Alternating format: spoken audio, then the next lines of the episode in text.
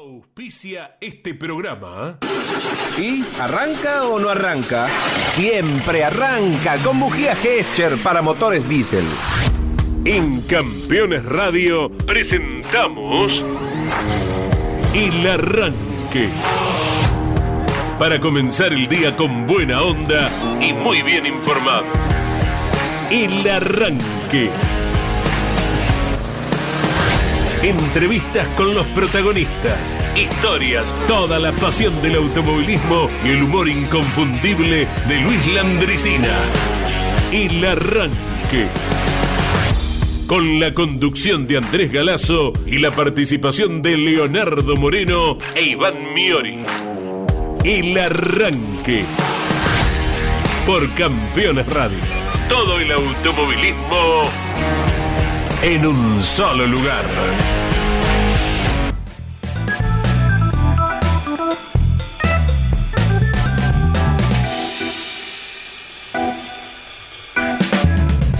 Señoras, señores, buen día para todos. Gracias por acompañarnos con la locución de Claudio Orellano, la técnica, la puesta en el aire de Claudio Nanetti. Aquí iniciamos un nuevo arranque. Y como cada 3 de marzo, de aquí a la eternidad, todo el amante del automovilismo deportivo recuerda al más campeón del turismo carretera, a un ícono indudable, un mojón indiscutible en la historia del automovilismo deportivo, como lo seguirá siendo por siempre Juan Galvez. ¿Quién no sabe, eh, más allá de que esté ligado o no a las carreras, eh, quién ha sido Juan Galvez? ¿Cómo te va? Leo Moreno, buen día. ¿Cómo te va, Andy? Buen día para vos, compañeros, audiencia. Acá estamos, jornada maravillosa. Cada 3 de marzo, como bien marcabas, recordamos aquel 1963, aquel trágico 1963 en la ciudad de Olavarría, en el camino de los chilenos. Vamos a hablar de esto, obviamente, es inevitable. Tuvimos nuestro recuerdo de Juan Galvez con su hijo, el aniversario de su natalicio. Creo que fue el primero o el segundo programa de- del arranque, pero es inevitable no hablar de eh, aquella fecha, porque también fue especial, por ejemplo, con la aparición de un Juan Manuel Bordeu en el automovilismo deportivo, la coloradita, para ser más exactos, en aquella carrera por primera vez. Eh, vamos a hablar de esto, vamos a hablar con especialistas, con gente eh, que esté- está bien empapada y tenemos algunas anécdotas para contarte de lo que ha sido aquel 3 de marzo de 1963 en la ciudad de Olavarría. Hola, Iván Miori, buen día, ¿cómo estamos? Hola Andy, ¿cómo te va? Muy buenos días para vos, para Leo, para Claudio en la operación y toda la gente que ya se va sumando a través de Campeones Radio, como cada mañana, de 10 a 11. Y yo los traigo más para acá, A en ver. el tiempo. 3 de marzo de 2020. Sí, señor. Un año que muchos, por no decir todos, todas, eh, queremos eh, olvidar, porque justamente un 3 de marzo de 2020 se confirmaba el primer caso de COVID-19 en la Argentina. Correcto. Eh, recuerdan que. que fue- acá no iba a llegar. es Claro, supuestamente que acá no iba a llegar por no citar tantas Sí. frases, pero e- es importante y cuántos recuerdos no se le viene a uno. Por ejemplo, ¿qué estaba haciendo puntualmente cuando se confirmó el primer caso de, de COVID aquí en nuestro país? Claro. Leo, por ejemplo. Eh, yo, por ejemplo, eh, estaba viajando a la Prida eh, porque tenía actividad del karting, me, me acuerdo, y se confirmó el primer caso. y, y bueno, y empezamos todos con, con los temores, ¿no? El primero y, y- y particularmente viviendo acá en Buenos Aires mucho más, ¿no? Porque fue la ciudad donde más eh, casos hubo rápidamente que en el resto del país. Por allí después en el interior lo seguíamos, que en mi grupo de amigos, che, en la Madrid se confirmó uno, uy, sí, esto va a correr como reguero de pólvora. En el Tandil otro tanto y, y con mucho más temor eh, a lo que soy, ¿no? Digo, hoy ya eh, es parte de la vida diaria de nosotros. Claro que sí, esto ha sido tan lamentablemente novedoso para la vida de todo el mundo que inclusive de ahí en adelante no hubo dos casos iguales. Es como una huella digital lo que ha pasado con lo que ha afectado a cada persona, porque no, no hay dos que hayan sufrido de modo idéntico la misma afección en mayor o menor medida.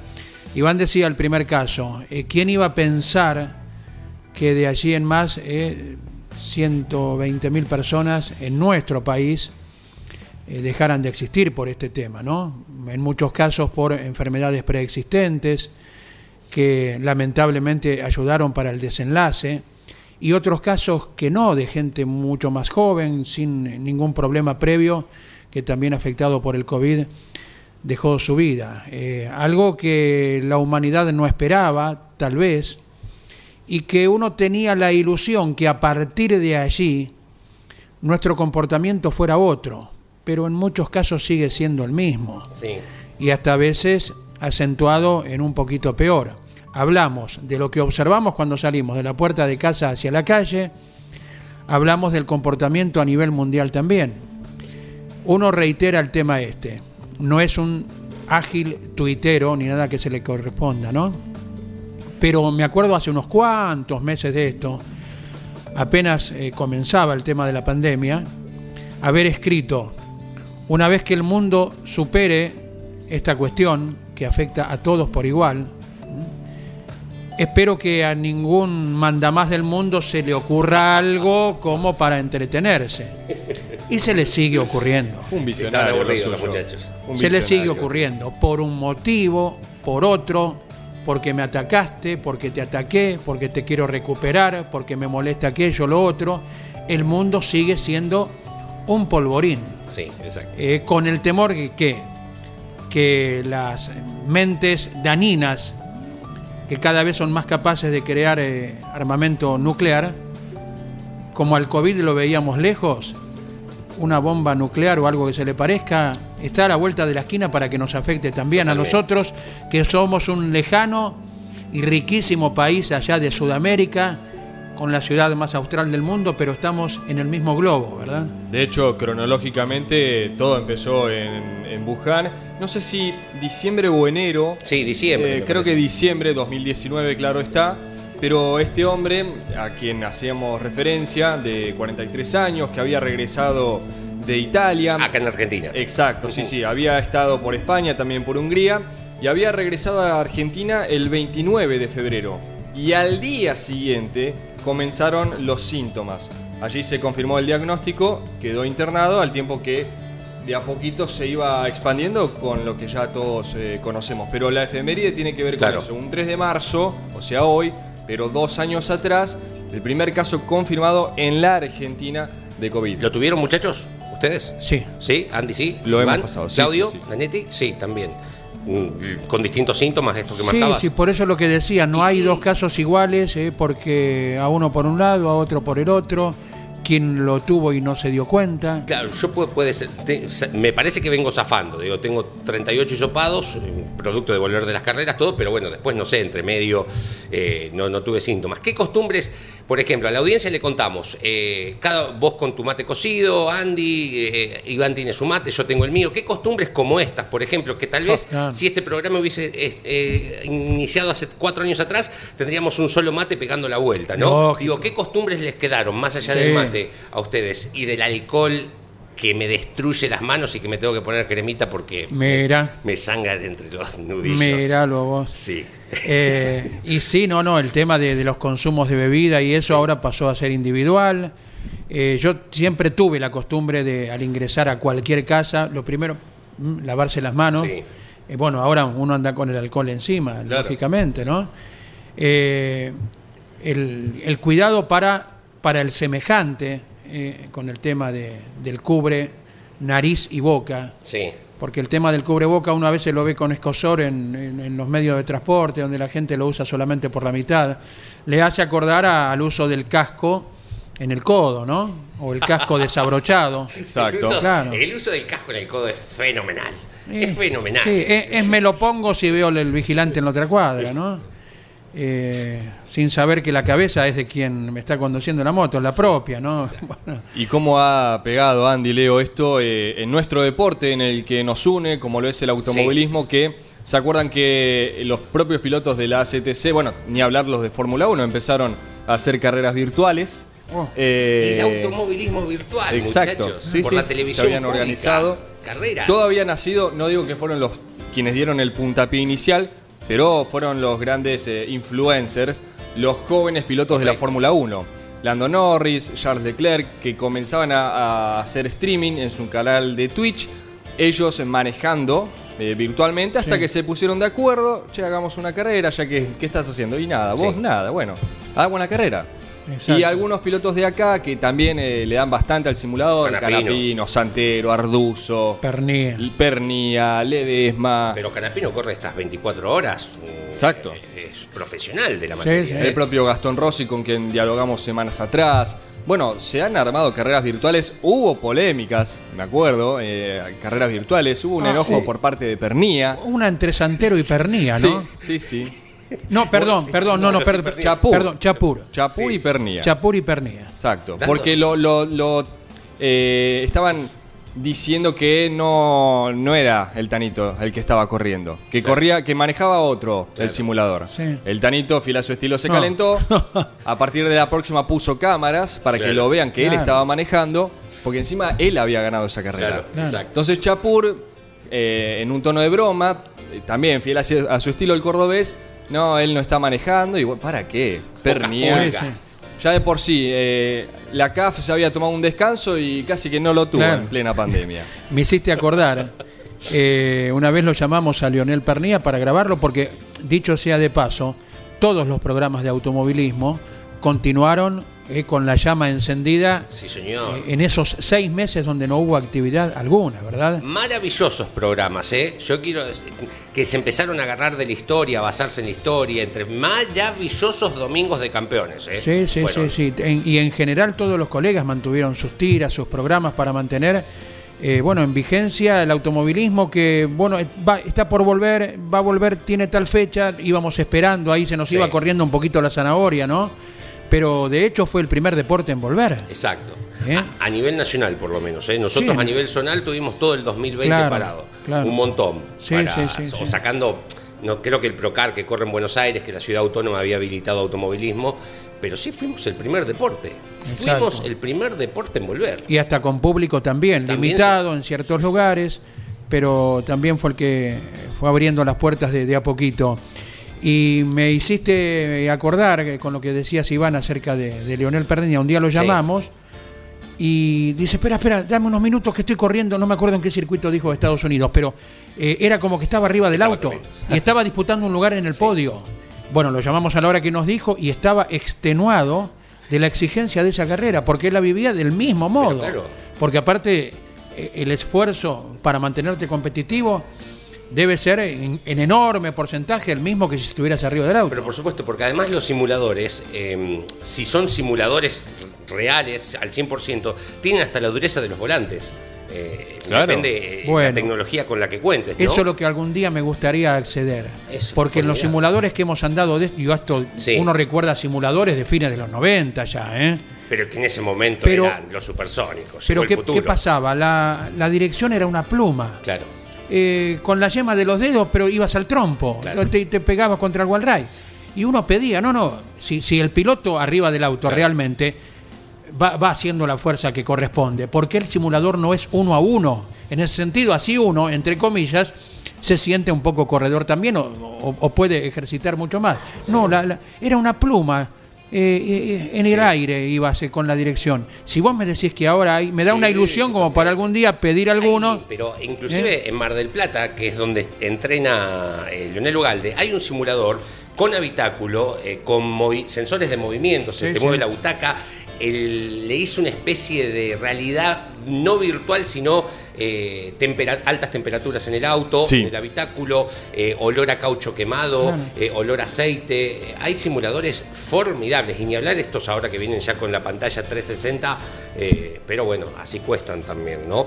Digo, bueno, aquí estamos, señores. Esto es el arranque, estamos hablando un poquito de todo. Eh, 11 44 75 000. Vayan preparando la ampolleta. Ajá. Los jóvenes, la que la ampolleta, ese reloj maravilloso que se está perdiendo la costumbre de llevar colgado en las carreras, porque bueno, los sensores han llegado para facilitarnos la vida en cuanto a los tiempos, en cuanto a los parciales, pero la ampolleta es un elemento, primero que tiene un nombre maravilloso, ampolleta, y segundo que de muchísima utilidad, y cuando la tecnología falla, ahí está la querida y vieja ampolleta para salvarnos las papas. ¿eh? Así que vayan preparándolas porque tenemos algo relacionado a tomar tiempos. ¿eh? Y no solo preparen eso, preparen mucho, pero mucho, ¿eh? El oído. ¿Por qué? Ustedes saben que este fin de semana, carrera Neuquén, carrera especial con cambio de neumático. Bueno, vamos Sí. a escuchar una onboard. Después les digo el piloto. Vamos a escuchar una onboard dentro de algunos minutos en el que ustedes van a tener que tomar el tiempo. Saquen el celular, la ampolleta como dice Leo, como ustedes quieran. Pero es una onboard completa, ¿eh? Completa. Vamos a escuchar cuando ingresa a boxes, cuando entra regulando, pa, pa, pa, pa, pa, pa, pa, pa, pa, pa, pa, y ustedes se tienen que dar cuenta en el momento en el que frena, ahí le tienen que apretar el, el cronómetro, todo oído, ¿eh? Sí. Y frenarlo cuando escuchan o sienten que el auto ya salió a pista. Y después vamos a recopilar a ver, quién estuvo más cerca de ese tiempo. Qué bien regula ese seis cilindros, ¿eh? sí, Lo sí, tenés sí, bien. El limitador. Eh, eh, Qué bien, qué bien. Salió bien, salió bien. Bueno, señores, entonces, 11 44 75 000, Claudio Nanetti musicaliza la mañana del arranque. Tenemos casi 23 grados en la ciudad autónoma de Buenos Aires. Llega Gustavo Cerati al arranque. Puente.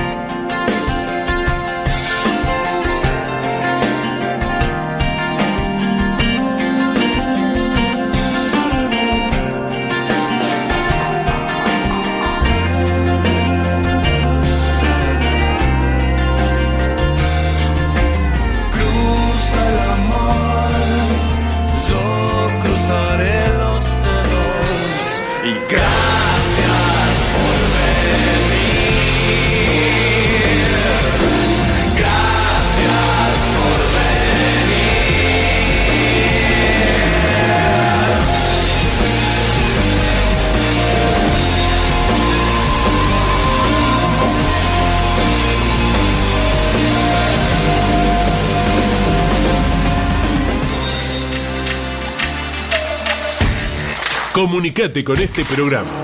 Deja tu mensaje de texto o voz al WhatsApp de Campeones Radio. 11 44 75 0000. El arranque por Campeones Radio. Todo el automovilismo en un solo lugar.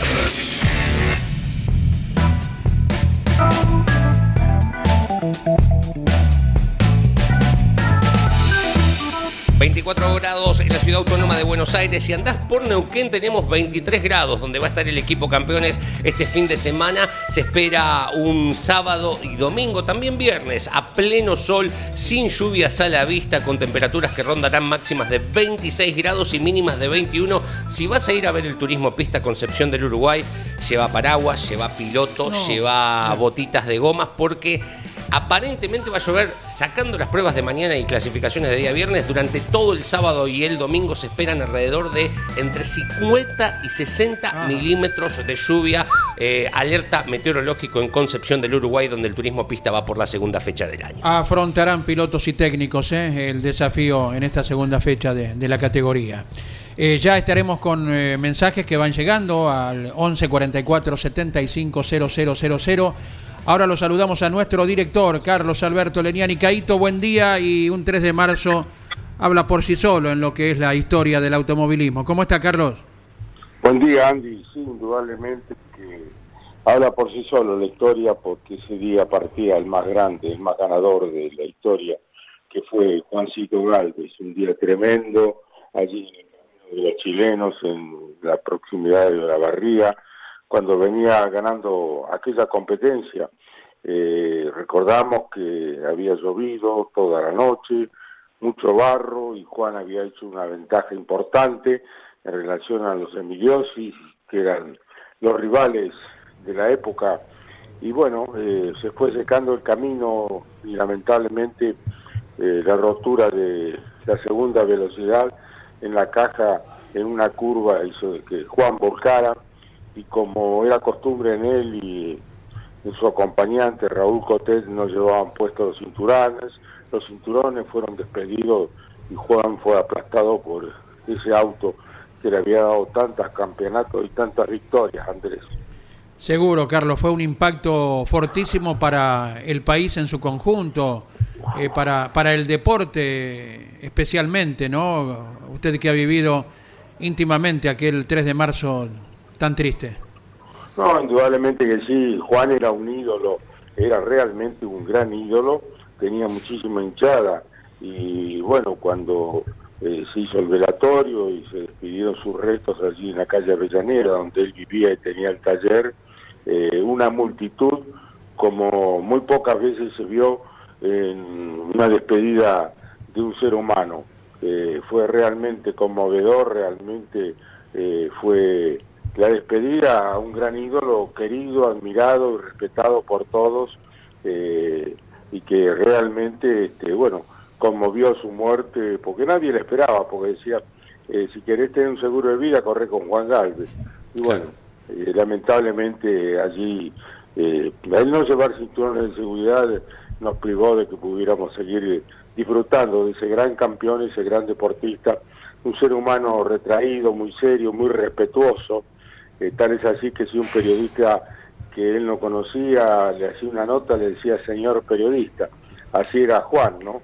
Este, y hay una nota que la debe estar en los archivos de campeones de uno de los últimos reportajes antes del accidente en la noche anterior a la largada de la carrera de la barría, Andrés. Claro, seguramente la compartamos en, en la tira a la hora 12, Carlos. Sí, sí, están, eh, eh, está ahí en, este, en la computadora de campeones Sí, porque, sí. bueno, la hemos pasado en varias ocasiones. O sea que lo recordamos a Juan con mucho cariño, con mucho respeto, con mucha admiración y, bueno, profundamente seguimos lamentando su partida. Así que el cariño para su esposa, para Ricardito, para Juancito, que son los herederos de este maravilloso campeón que fue Juan Galvez, que se fue un 3 de marzo en el camino de los chilenos en la proximidad de la barría, Andy. Eh, buen, día, Carlos. Eh, con respecto a esto de la despedida que marcaba, eh, quiero contarles que este próximo domingo, en el cementerio de la Chacarita, se está llamando a un homenaje a Juan Galvez en el Panteón de los Notables desde las 10.30 de la mañana, motivo de un nuevo aniversario de la partida de Juan Galvez. Eh, Carlos, eh, la escuché el otro día fuera de aire. Eh, para compartir con la audiencia, usted tiene, entre tantas anécdotas, una que tiene que ver particularmente con el zapato de Juan Galvez. Sí, Leo, sí, sí, realmente fue algo que nos sorprendió en su momento a todos. Estábamos en Radio Rivadavia haciendo un programa los domingos que no había carrera Sí. y recibo un llamado de un oyente, creo que era de Torkins, donde dice que él tenía eh, el zapato de Juan Galvez, lo dice en privado, no sé quién estaba en la producción en ese Sí. momento.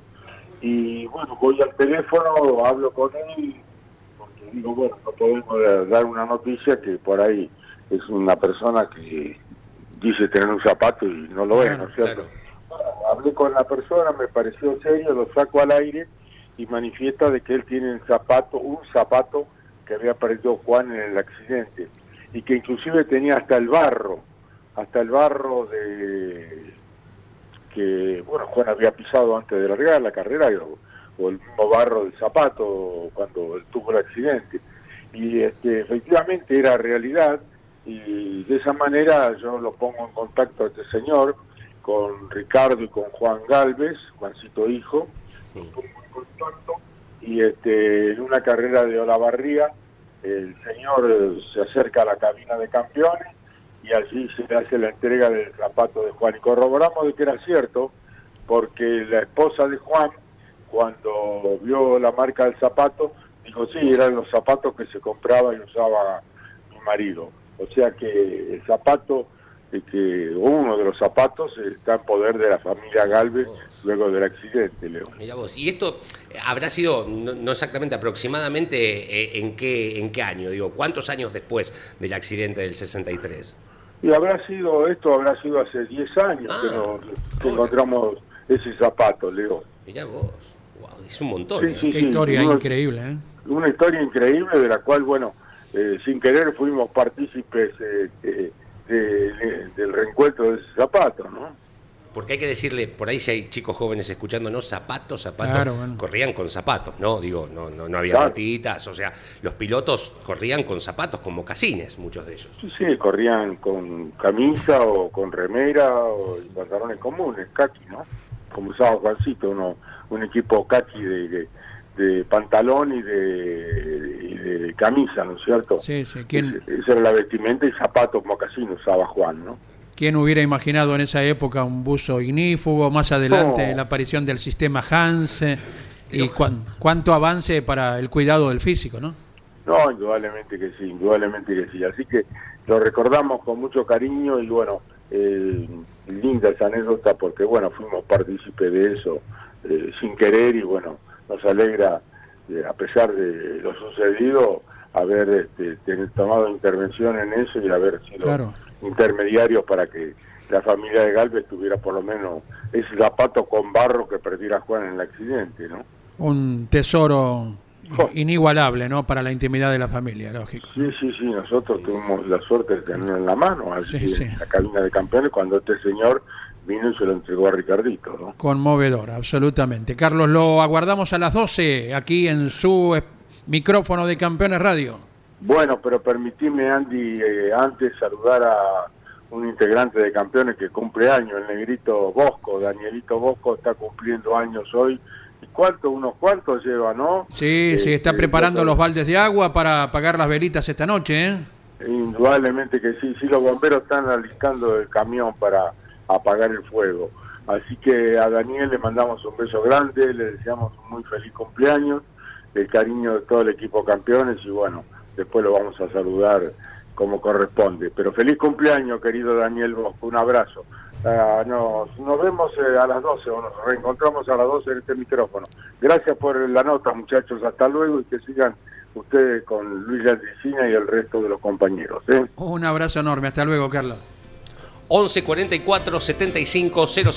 Estamos en el arranque por Campeones Radio. Algunos mensajes nos dice Manuel desde Benito Juárez. Muchachos, buenos días. Juan Galvez fue el piloto más grande que tuvo el turismo de carretera. ¿Cuántos campeonatos más hubiese ganado si no pasaba este fatídico 3 de marzo?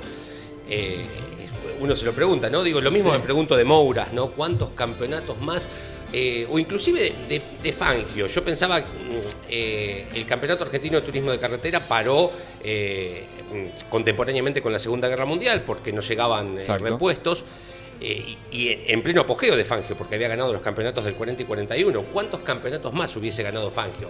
es incomprobable, Claro, ¿no? Queda eh, en la mente nuestra. Es parte del destino de cada persona, lo que le ha ocurrido, lo que ha obtenido y lo que pudo haber logrado si, bueno, no lo sorprendía eh, el accidente. Lo mismo con Ayrton Senna, ¿verdad? Eh, hasta dónde hubiera llegado semejante piloto, hablamos de- del nivel de Fórmula 1. Eh, sí, son Claro. esas incógnitas, pero el destino para cada uno así lo quiso, ¿no? Eh, Omar desde Olavarría, Omar González, eh, está cumpliendo 59 años. Eh, lo que marca es que nació un 3 de marzo de 1963 en Ajá. Olavarría. Mm, nos cuenta una anécdota que su padre avisó a la familia, a ver, sí, murió un campeón y acaba de nacer un campeón por su hijo, eh, que luego terminó corriendo en autos de carrera Ajá. zonales. eh, pero bueno, vaya el feliz cumpleaños para Omar, eh, que está cumpliendo 59 años y falleció el mismo día. Me imagino la conmoción en Olavarría en ese momento, ¿no? Digo, por el accidente y un mundo paralelo pasa por, de la- por al lado, ¿no? Digo, a veces nosotros nos ponemos en determinado episodio, pero hay un- una vida que sigue su curso paralelamente. Y habrá sido motivador para muchos padres el simple nombre de Juan para ponérselo a sus hijos, como ha sido en muchos casos Juan Manuel, eh, Ayrton más adelante Ayrton. en el tiempo, Y, mm, lógicamente. eh, tengo entendido que el padre de los Aventín, de Oscar y de Antonio, le puso a Oscar Raúl, al Puma Oscar por Oscar Alfredo Galvez, y a Juan Antonio por Juan Galvez.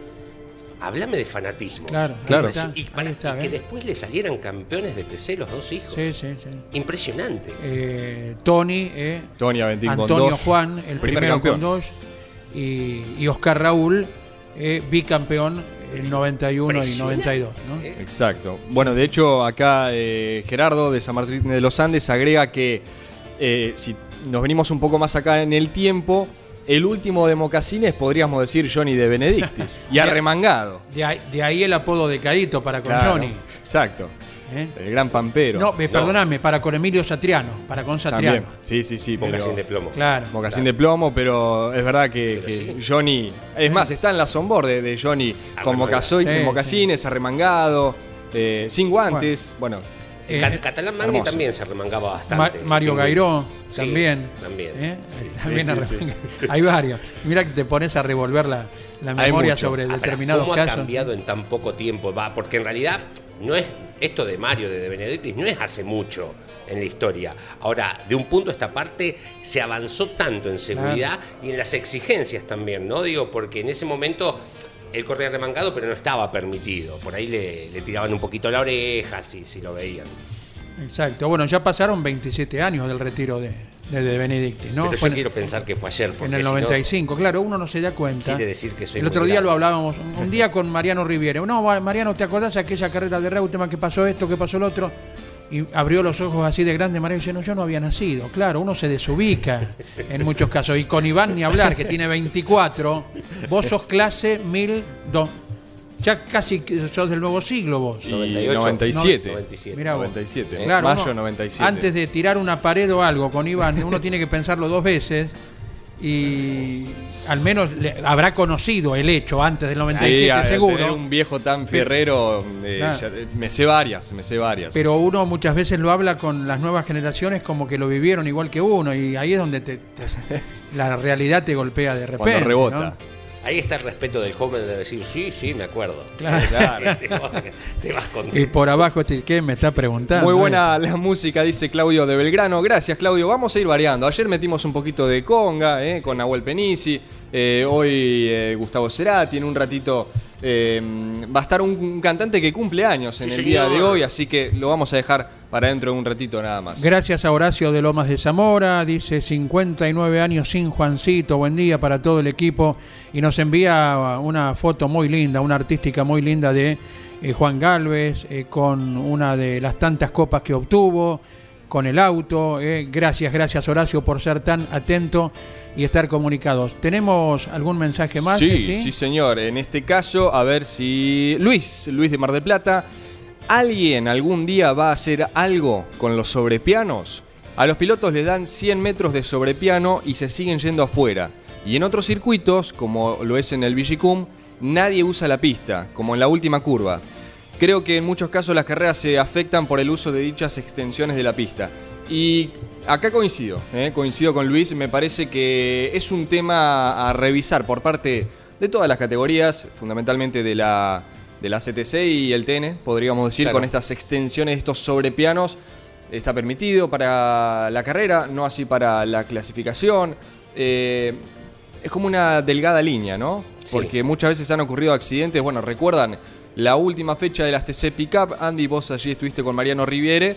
Eh, la última curva, la que desemboca en la recta del Vigicum, eh, hubo un fuerte golpe de un- no me acuerdo ahora el piloto que usa el sobrepiano Ah, y termina claro. impactando con los muñecos de goma en plena recta. Sí, sí, Entonces, sí. eh, eso es lo que trae Luis a, a- Hay una a la grieta ahí, charla, ¿no? que hay una grieta bastante delgada. Sí, sí, después cuando corrió el turismo nacional ya no estaba permitido ese súper sobrepiano. ¿eh? Claro. Eh, esperemos que eso en algún momento sea uniforme y que el piloto, si corre en una categoría o en otra, no tenga que comportarse distinto. Uno lo ve como algo desprolijo, que vayan más allá del piano, arriba de esas pinturas verdes, que donde cae media gota, eso se transforma en un espejo. ¿eh? Claro. algo tan resbaladizo donde el piloto no lo puede usar. Eh, lo, lo observamos el otro día en el, en el Mouras, me acuerdo, antes de abrir la vuelta cronometrada, hubo un piloto del Mouras, no me acuerdo quién justo en este momento, pero sí la acción. Había un pequeño charquito contra el piano entrando a recta principal y tuvo la, la viveza de no ir. Ahí todavía no estaba el reloj abierto. eh, a- bueno, con el peligro de haber pisado la parte húmeda y haber realizado un trompo que lo mandase para adentro, ¿no? Bueno, esto de los sobrepianos también, cuando hay alguna humedad ya es otra cuestión, pero para la prolijidad de la carrera creemos que en algún momento sea uniforme y que siempre tengan que andar por arriba de lo gris, ¿eh? como se ha pregonado siempre. 47 años está cumpliendo hoy Joaquín Levingston, es el cantante de Turf. Turf llega al arranque por Campeones Radio con pasos al costado.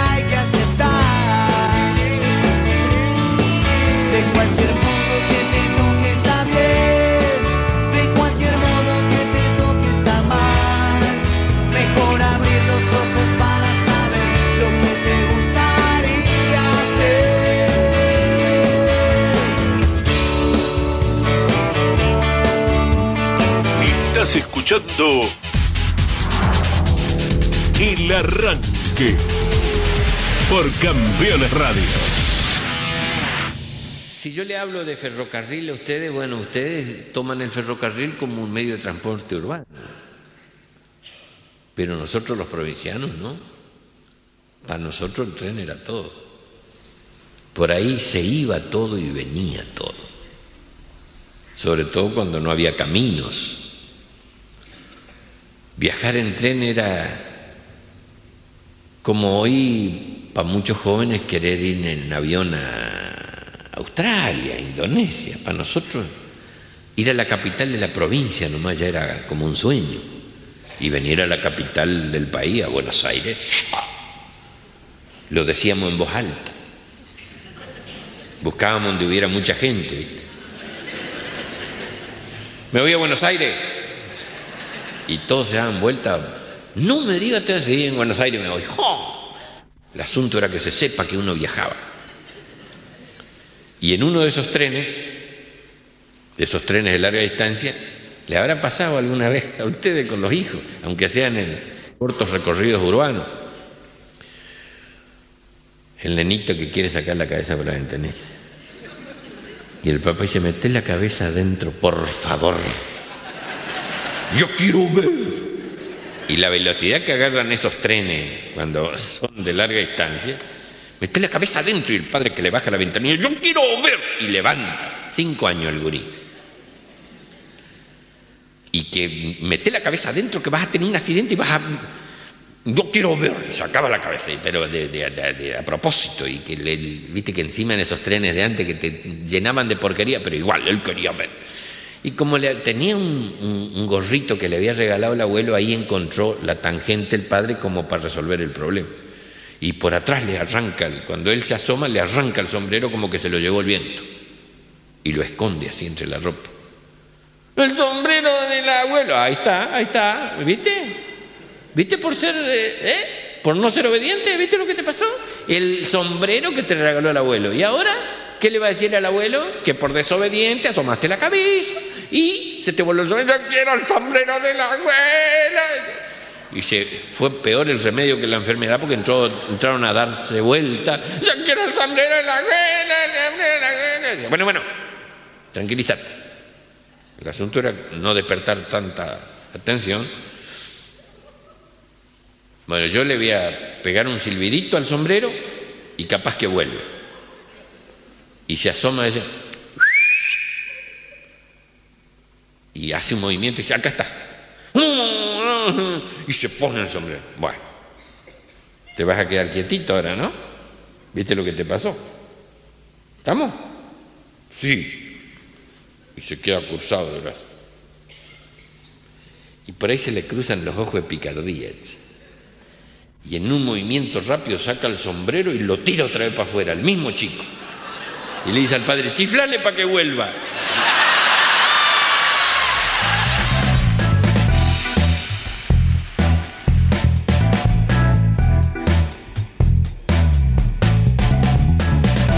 La enorme alegría de cada día de compartir con Don Luis, ¿eh? Don Luis Landresina en este momento de El Arranque. Eh, escucharlo te pone contento, llegar al frenaje de la Andresina en Olavarría, a veces no tanto, ¿eh? A veces no tanto, fue una de las pocas curvas que hubo que modificar. La, la original era muy.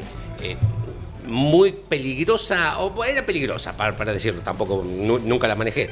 Hubo que hacerla un poquito antes en el frenaje, como para que los muchachos la transiten con mayor tranquilidad. Eh, Luis dijo: Vos estás contento, porque la recta se llama Oscar Aventina del Autódromo de la Barría, porque acá no te dicen nada. A mí me insultan todos cuando llegan al frenaje. Increíble de cómo buscarle a, a cada situación el lado humorístico ahí por parte de Don Luis. Eh, Jorge Archiria, buen día, abrazo grande, ¿cómo estamos? ¿Qué tal? Buen día, eh, día luminoso y bueno, un día, un día de recuerdo, ¿no? Sobre todo al más grande del turismo de carretera, Juan Galvez, ¿no? Ese accidente en Olavarría, eh, un día como hoy, y, y bueno, eh, estaba buscando la punta, como siempre, ¿no? Ya tenía 47 años, comenzaba la campaña del 63, eh, bueno, en el clásico circuito de Olavarría, eh, los pagos de los Emiliosi que venían ya con un campeonato. Eh, Juan había tenido un accidente en 1960, eh, ese fue el último año, el último título de Juan Galvez. Y bueno, debido a las lluvias el día anterior el camino estaba como a Juan le gustaba, complicado. Largó con el número 5 y bueno, eh, pasó a la punta. El primer paso por el control, atrás quedaron Meunier, Santiago Luján Saigós y Armando J. Ríos. Y solamente la gente de la barría era la que estaba descontando en ese momento. La ruta comenzó a secarse eh, y la velocidad de la galera empezó a descontar el terreno. ¿no? Juan estaba dispuesto a aguantar eso a la lucha, ponía todo. Bueno, tercera vuelta, una S fácil sobre el camino de los chilenos y el auto que se descontrola, el vuelco, se transforma, la verdad que en una consecuencia inevitable y Juan, que nunca se ataba por miedo al fuego, lamentablemente salió despedido brutalmente del auto y también su acompañante Raúl Cotet, con destinos diferentes, ¿no? Cotet eh, eh, no tuvo ningún inconveniente, a pesar de que voló más lejos, y lamentablemente Juancito eh, tenía su última carrera, ¿no? Eh, así que este hombre tan grande en el turismo de carretera, con tantas victorias, tantos campeonatos en este eh, en esta vuelta de la barriga del año 1963, eh, bueno, perdía su vida, ¿no? La verdad que un fenómeno, Juan, siempre hemos revisado los números, eh, en totales victorias, 109 victorias en los nueve títulos, cuatro subcampeonatos, realmente un, fenómeno total, uno de los primeros profesionales del automovilismo nacional, y bueno, queda como anécdota, obviamente, cómo quedó la carrera, la carrera la ganó Dante Miliosi, queda eh, una anécdota solamente. Aparecía Juan Manuel Bordeaux en esta carrera que era tercero y segundo, segundo Taraborelli.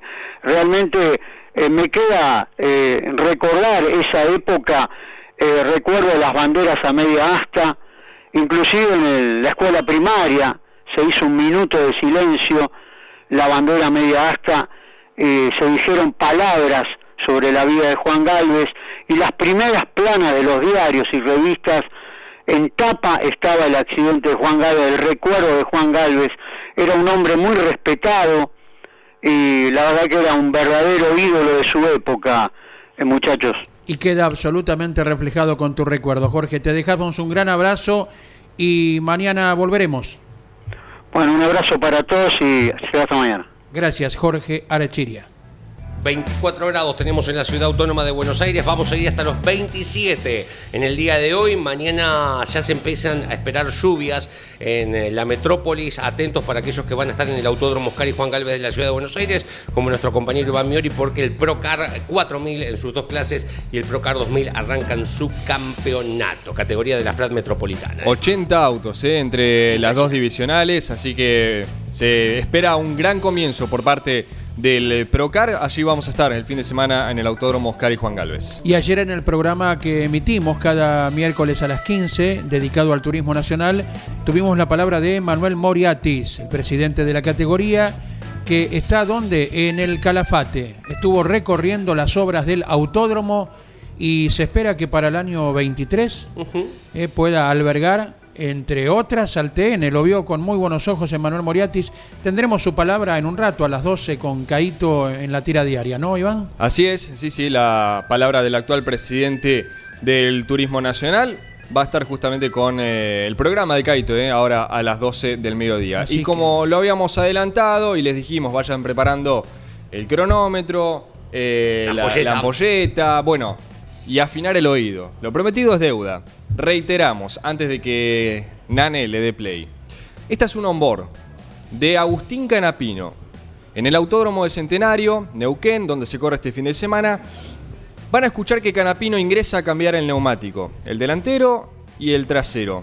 Lo que queremos es que ustedes, con el oído bien atento, tomen el tiempo de cuánto tarda el arrecifeño allí en boxes. Pero atención, porque la vuelta es completa, no es que se la largamos cuando eh, ya entró a boxes, no. Viene a fondo, decide no tomar la, curva que desemboca en la recta principal, sino si, seguir de largo, entra regulando boxes y a partir de allí todo oído.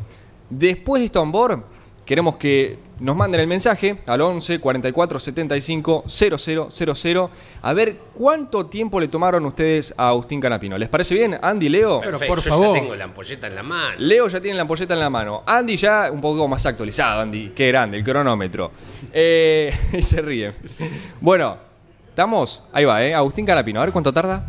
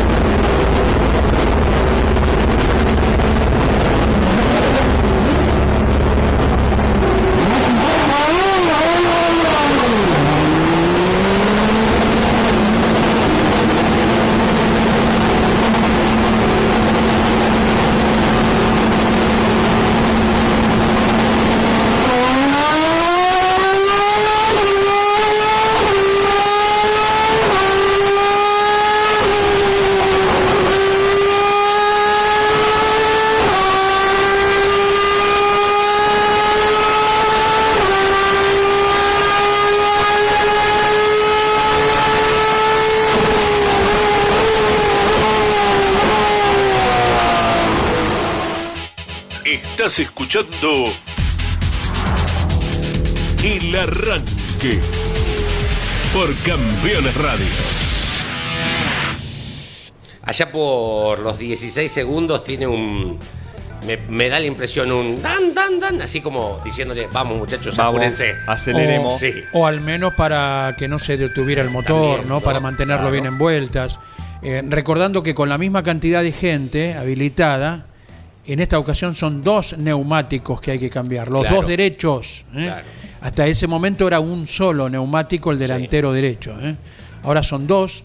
Así que estos cuántos segundos? Eh, Eh, en mi, en a mi ver, Leo. ampolleta, en mi ampolleta, ampolleta yo tengo 22 segundos 56 centésimos. 22.56, ok.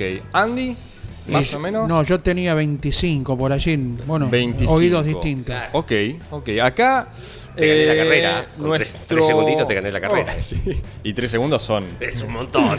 Eh, a ver, Luis de Mar del Plata dice 31.93. Bueno, un poquito más alto, Luis. No está mal, pero un poquito más alto. Eh. Y Gerardo de San Martín dice.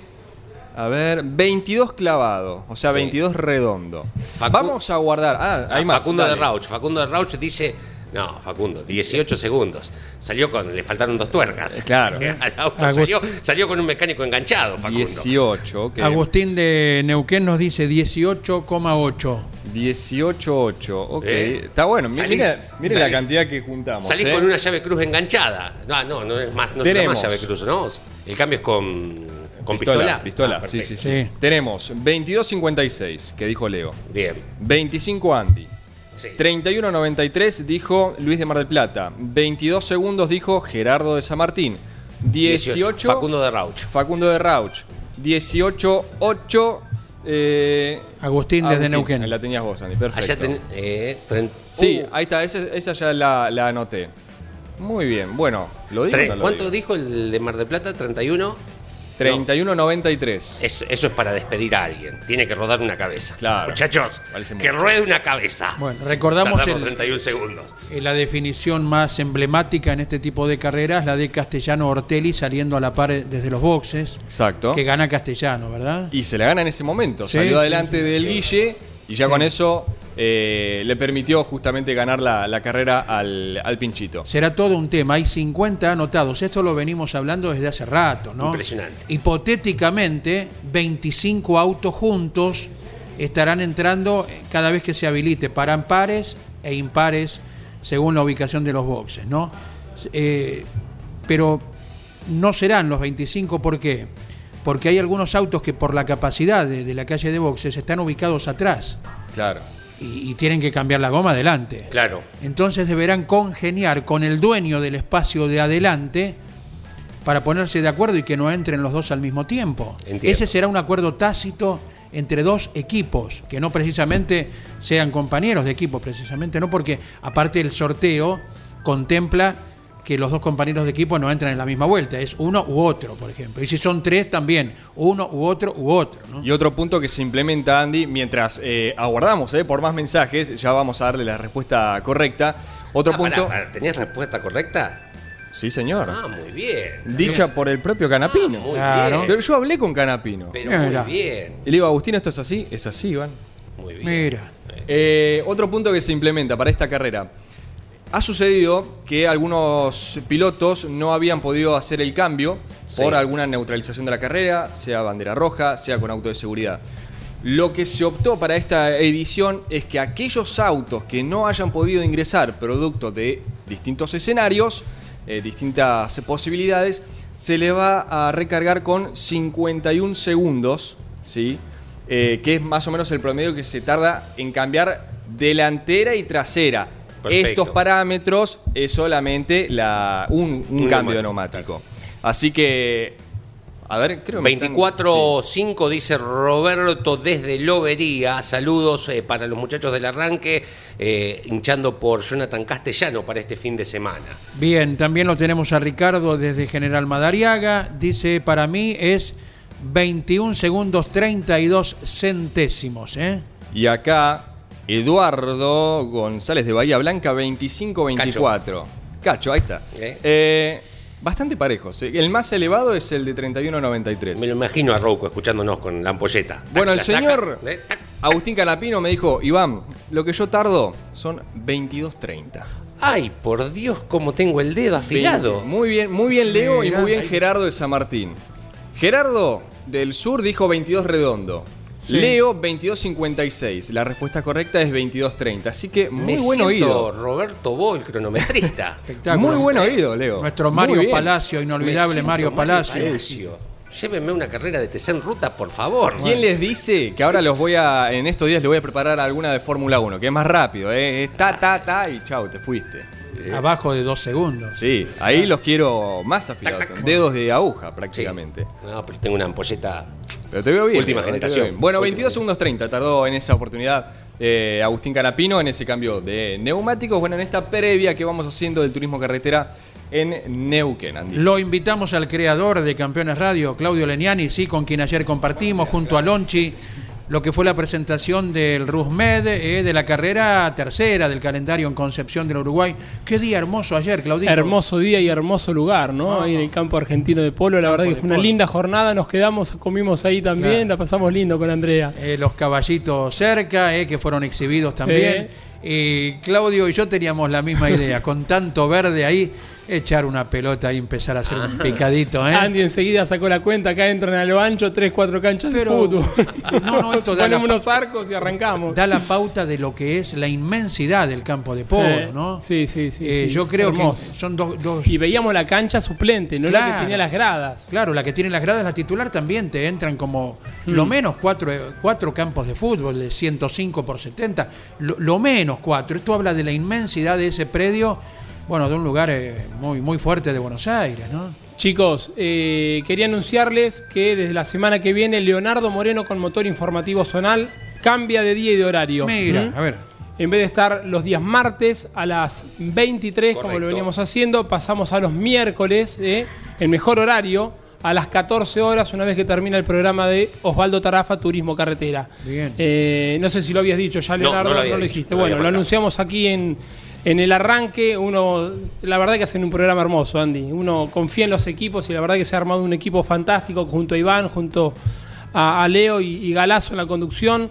Los felicito, eh, hacen un programa muy pero muy bueno, uno se puede de- desenganchar, viene a, a la oficina, llega con el teléfono, sigue con la computadora, pero y si no, a la noche cuando salimos a pedalear escuchamos el programa a través de la aplicación de Spotify. Los quería felicitar, muy lindo programa hacen, sigan adelante, se pueden extender unos minutos más, ¿eh? o si quieren arrancar antes también, para que el programa Sí. es como que queda corto de una hora, vamos una hora diez, una hora quince, ¿eh? en ese caso va a haber que cambiarle el nombre, Arracantes. Arracantes.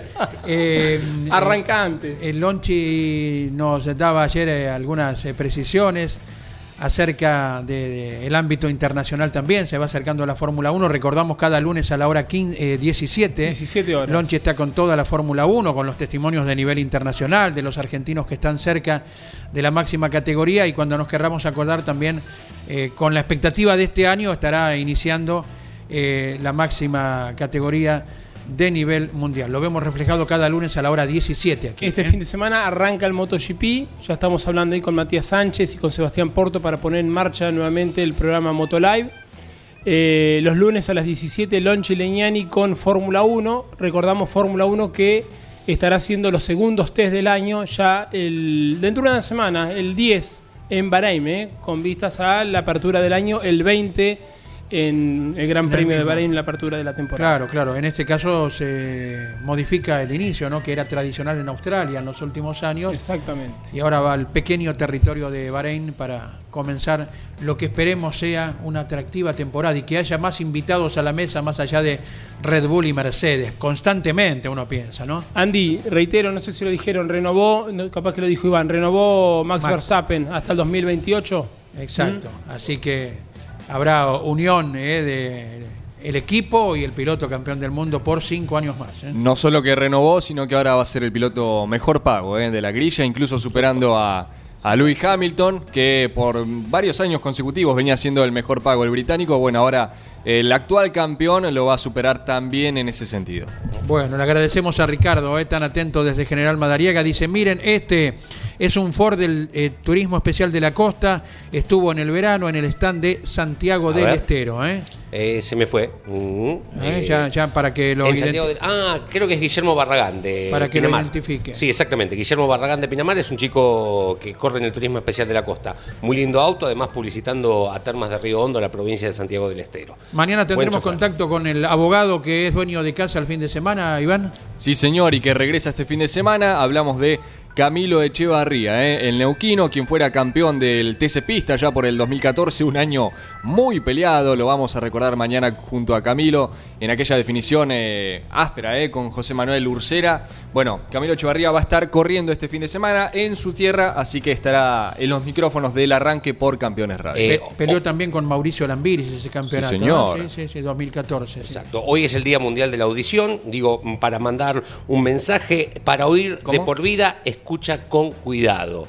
Eh, es un tema no para nada menor. Tenemos un millón de argentinos con discapacidad auditiva, entre los que me encuentro, por ejemplo, y el 9% de la población mundial sufre de alguna discapacidad auditiva. Estamos en un ambiente, nosotros particularmente, de mucho auricular, con volúmenes altos, por sobre todo en las competencias, de los pilotos que exigen y castigan mucho a sus oídos, eh, como para llamar a, la reflexión, eh, para poder escuchar mejor y para poder escuchar mucho más tiempo y de por vida. Bajémosle un puntito, dos a la música que escuchamos, tratemos de usar protectores, no son para nada baratos desde lo económico, los protectores auditivos, eh, pero lo que hoy no parece un problema, con el correr de los tiempos te puede aislar de un montón de charlas y de reuniones sociales. Perfecto. Nos despedimos hasta mañana, así a las 10 Sí, estaremos.